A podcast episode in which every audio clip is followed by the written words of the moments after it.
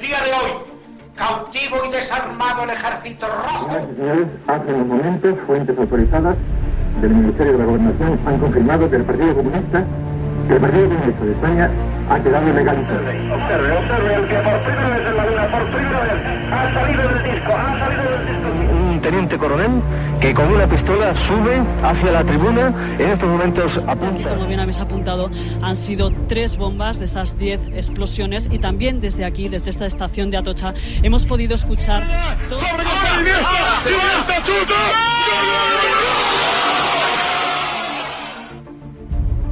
Esto es Historias de la Historia. Dirige Fernando Lumbreras.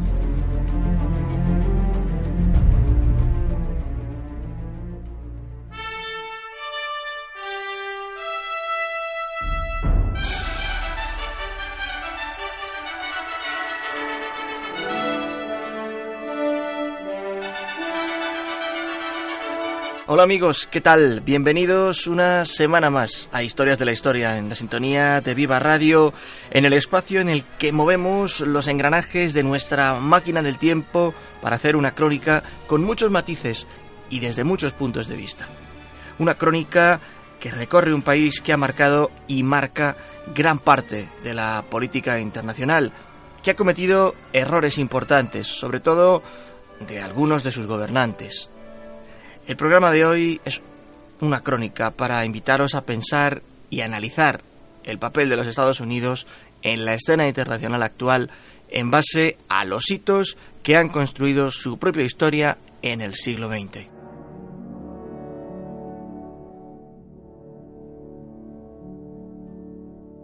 Y es que la historia como país de los Estados Unidos, nacido en 1776, es muy pequeña comparada con la de países europeos o asiáticos, pero su influencia como superpotencia y la habilidad o el desparpajo para colocarse en los puestos de cabeza en los principales escenarios de la política internacional les ha convertido en un actor imprescindible.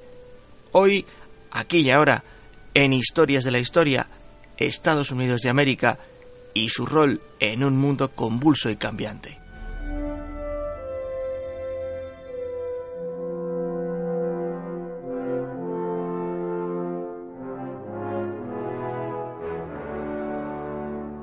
No queríamos convertir este programa en un repaso fugaz por la historia del país norteamericano, pero es que su presencia en la propia historia del mundo explica por sí misma la forma de entender este planeta en que vivimos. Estados Unidos viene a nacer junto a dos grandes revoluciones occidentales que cambian el concepto político y el económico. La revolución liberal inglesa que trajo Adam Smith con su libro La riqueza de las naciones y la francesa de 1789 conforman, junto al proceso de independencia de los Estados Unidos, el momento del cambio en el mundo. Las estructuras del llamado antiguo régimen se tambalean y caen. Pero aquellas primeras trece colonias buscarán muy pronto su expansión en el continente, dominado gran parte de él por españoles, por franceses. Una vez finalizado ese trazado, viene la búsqueda de su propia identidad como pueblo y la cimentación de unos valores en torno a los cuales desarrollarse como país. Y en ese sentido, la guerra de secesión del siglo XIX, la de los azules contra los grises, sirvió para eso.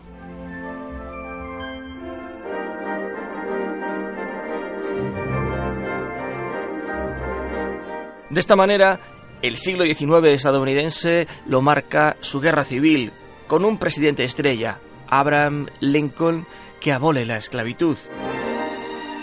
No obstante, Estados Unidos tardaría muchos decenios en asumir que la población afroamericana es también, junto con los amerindios o los hispanos, los pilares fundamentales de su estructura social. Y es que esas heridas del racismo aún no están curadas y las recientes políticas migratorias no hacen demasiado para rebajar tensiones.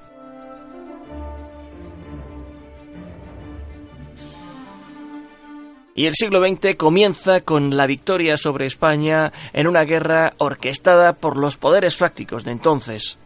La guerra de Cuba, como decíamos aquí, significó el fin del colonialismo español y el tímido despertar norteamericano como superpotencia. Puerto Rico se incorporó como Estado libre asociado y el sistema político se afianzó. Sin embargo, a primeros del siglo XX, Estados Unidos no era una superpotencia. Europa, la vieja Europa, conformada por imperios, reinos de dinastías antiquísimas y fronteras consolidadas, era quien manejaba los hilos. Allí estaban las metrópolis de las colonias asiáticas y africanas, y todo esto estaba a punto de cambiar con dos hechos sangrientos y casi consecutivos en el tiempo. En 1914 estalla la Primera Guerra Mundial y en 1917 el comunismo da un golpe de Estado en la Rusia de los Tares e impone su sistema político.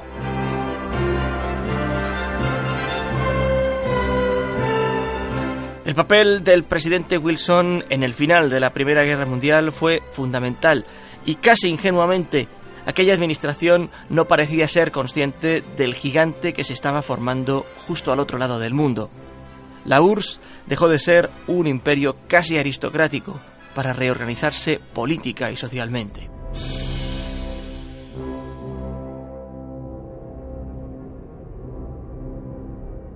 Los años 20 tuvieron muy distinto color en el mundo occidental.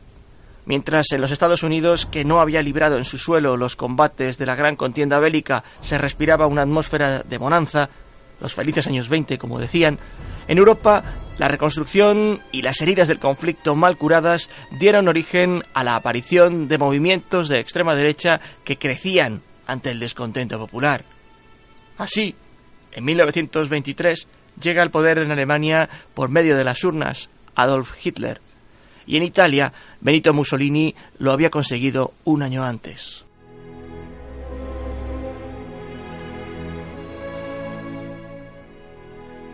Y esa bonanza, esos felices años 20, tocan a su fin con el crack de 1929. La economía norteamericana entra en una crisis profunda, abismal, Muchas empresas cierran, se habla de incluso suicidios. La bolsa neoyorquina de Wall Street se hunde y el desempleo aumenta hasta límites insospechados. La burbuja de bienestar había estallado. Estados Unidos perdió terreno en lo que se refiere a presencia internacional, pero siguió siendo una tierra de oportunidades para inmigrantes italianos, irlandeses, que se ubicaron en la costa este, mientras los hispanos fueron hacia California y el sur del país.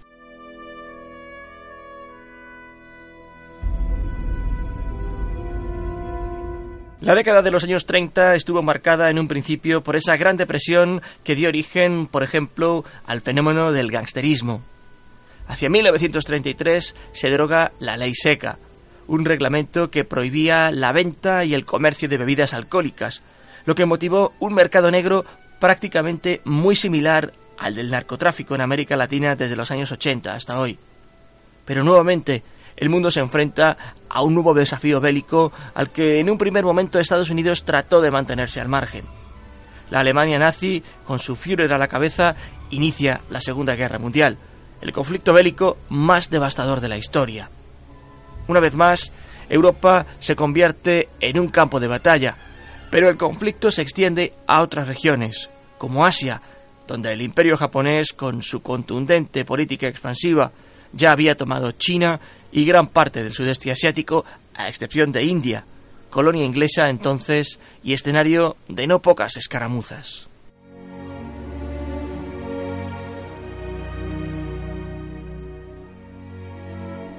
En diciembre de 1941, aviones japoneses bombardean la base naval de Pearl Harbor en Hawái, destruyendo el grueso de la flota naval americana en el Pacífico.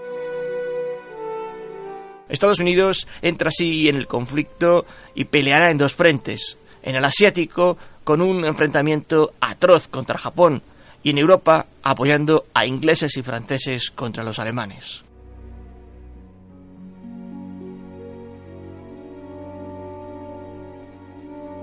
En el verano de 1944, la guerra en Europa está prácticamente decidida. El régimen nazi no puede hacer frente a dos enemigos que lo cercan por este y oeste.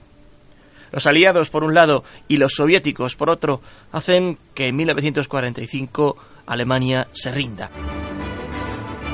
En el frente del Pacífico, en agosto de ese mismo año, los americanos lanzan sobre Japón dos bombas atómicas. Era la primera vez que el mundo asistía a una muestra semejante de armamento.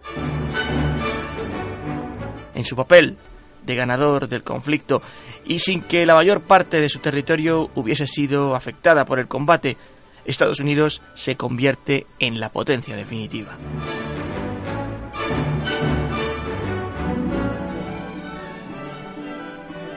La nueva Europa resultante de la Segunda Guerra Mundial se encontraba tan arruinada como dividida políticamente. En ese sentido, Estados Unidos invirtió en la recuperación de Alemania con el Plan Marshall, al tiempo que contribuyó al fraccionamiento ideológico del viejo continente entre el bloque capitalista y el prorruso o comunista. En 1949, Estados Unidos es uno de los países fundadores de la OTAN, una alianza militar intergubernamental que se convierte en un verdadero quebradero de cabeza para la URSS. Como respuesta, los países de la órbita soviética crean su propia organización, el Pacto de Varsovia. Con estos dos bloques tan bien definidos, comienza la Guerra Fría.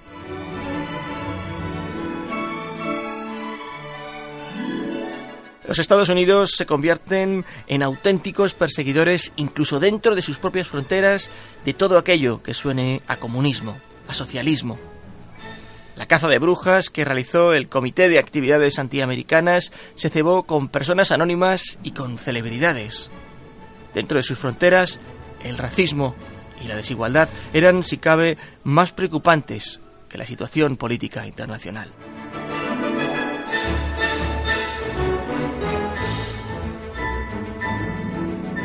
El 1 de enero de 1959, Fidel Castro culmina su proceso revolucionario entrando en La Habana. No fue más que un golpe de Estado para derrocar a otro dictador, pero el comunismo había llegado prácticamente hasta las mismas puertas del país más capitalista del mundo. En 1962, Estados Unidos descubre que la URSS ha enviado misiles nucleares a Cuba. El mundo contiene la respiración durante 13 días como si estuviésemos al borde de un tercer conflicto global.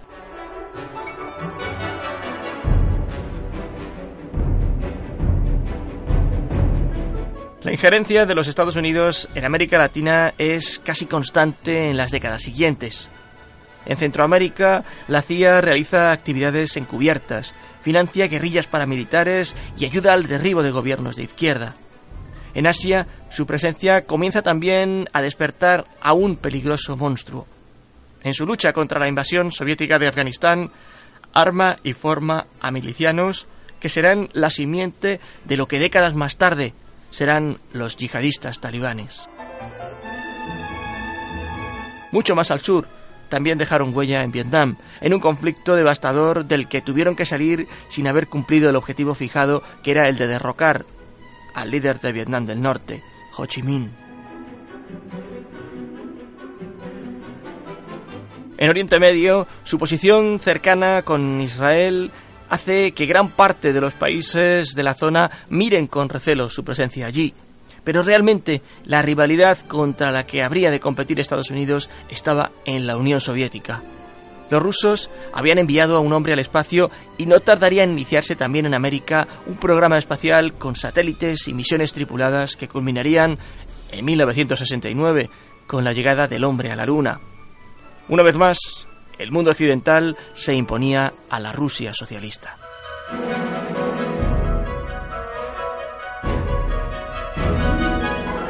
A principios de la década de 1970 intervienen en Irán, pero la revolución de los ayatolá y la posterior crisis del petróleo que llevaría a un severo desabastecimiento de crudo a nivel mundial convierte a Estados Unidos en un enemigo acérrimo de la República Islámica y de muchos de sus aliados.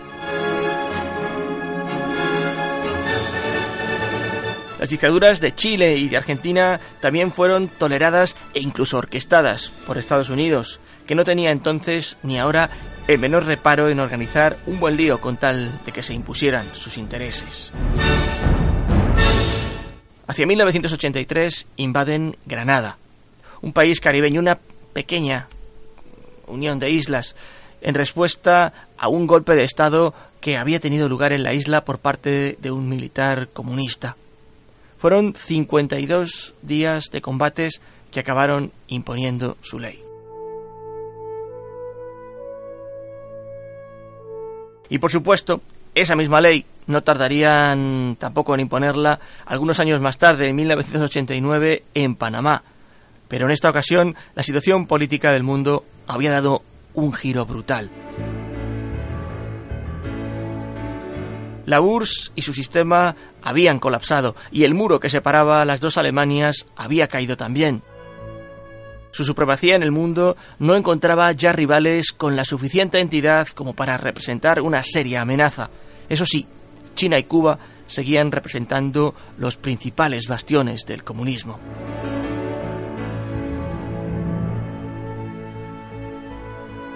A finales del siglo XX, los Estados Unidos mantuvieron una hegemonía en el planeta que sobre todo se vio reforzada por la fuerza de la moneda. El dólar marcaba el pulso de la economía en el mundo. Ni siquiera con la aparición del euro en el 2001 este aspecto cambió.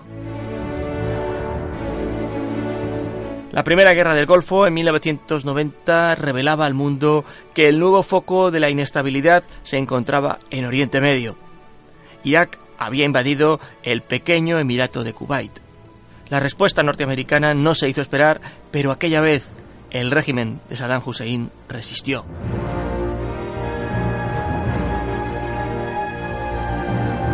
El 11 de septiembre de 2001, la política internacional a nivel mundial cambió luego de los atentados de Nueva York contra las Torres Gemelas. Aquello significaba ante el mundo que había aparecido un nuevo enemigo al que siempre se había mirado de soslayo porque políticamente había interesado que permaneciera allí, lejos de la comodidad de los hogares norteamericanos. Estados Unidos lleva su maquinaria bélica a dos escenarios en Asia, Afganistán e Irak. Los dos acaban por resultar estados fallidos en los que el terrorismo no se ha erradicado, pero es que después de sacudir estos avisperos llegaron otros, como Libia o Siria. Rusia había caído como sistema socialista, pero su sombra es muy alargada en la región como para pasar inadvertida.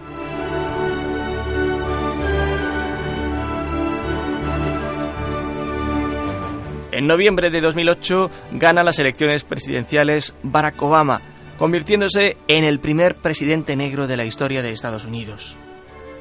Obama representó en un principio un cambio en la política internacional de un país al que comenzaba a aparecerle un nuevo competidor, China. Y es que el peso del país asiático en la escena comercial mundial fue creciendo merced a medidas de aperturismo. El gigante asiático no es ya un país cerrado por el socialismo y las inversiones de grandes empresarios son abundantes fuera de, fuera de las propias fronteras. Con Obama llegaron una serie de escándalos que, a mi juicio, la Administración no supo responder correctamente.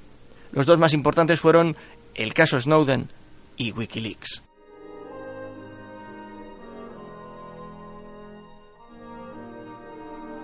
Por supuesto, la política intervencionista militar continuó su apogeo en lugares como Libia, donde intervienen en el derrocamiento de Muammar al-Gaddafi. El fiasco militar en Irak, con Bush en busca de las supuestas armas de destrucción masiva que nunca aparecieron, también habían precipitado la caída de Saddam Hussein, y el eje del mal en torno al que se movían los enemigos de Estados Unidos estaba conformado por Corea del Norte y Siria como sus principales enemigos. Cuba e Irán se convirtieron con la administración Obama en adversarios de menor intensidad, con los primeros normalizó relaciones diplomáticas y con los segundos firmó un acuerdo que suavizaba las sanciones económicas a cambio de que la República Islámica dejase inspeccionar las instalaciones nucleares con el fin de garantizar que Irán no podría fabricar una bomba atómica. Pero en noviembre de 2016, el magnate inmobiliario y showman televisivo Donald Trump se convierte en el cuadragésimo quinto presidente del país y comienzan a producirse una serie de desmanes que hacen que el país pierda aún más peso en la escena internacional, pero siempre está presente. Los valores de un país tradicionalmente receptor de inmigrantes quedan opacados por las ideas de su mandatario de construir un muro que delimite aún más la frontera mexicana o por la adopción de medidas cautelares que fueron derogadas por la justicia en materia de ingreso de ciudadanos de países asiáticos a Estados Unidos.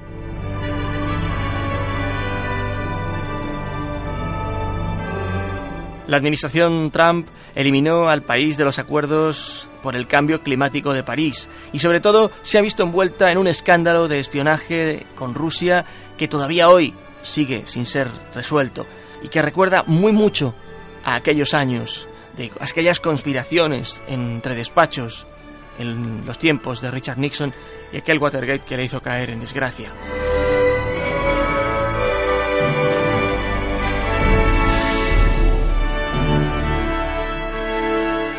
Hoy Estados Unidos es el referente mundial y marca la agenda política de muchos países. Habría que preguntarse si también la comercial, pero quizás eso es otra historia. En el programa de hoy os hemos contado a grandes rasgos cómo ese devenir por la historia ha marcado en gran manera su modo de proceder en este tablero de ajedrez de la política internacional. Esperamos que lo hayáis encontrado interesante. Nosotros nos vamos, no sin antes recordaros que tanto este programa como todos los que hemos emitido anteriormente están disponibles en el portal de Historias de la Historia y que podéis acceder a él desde vivaradio.es. Muchas gracias por habernos acompañado una semana más. Os invito a que nos encontremos la próxima con un nuevo espacio. Hasta entonces, no dejéis de ser curiosos. Un saludo.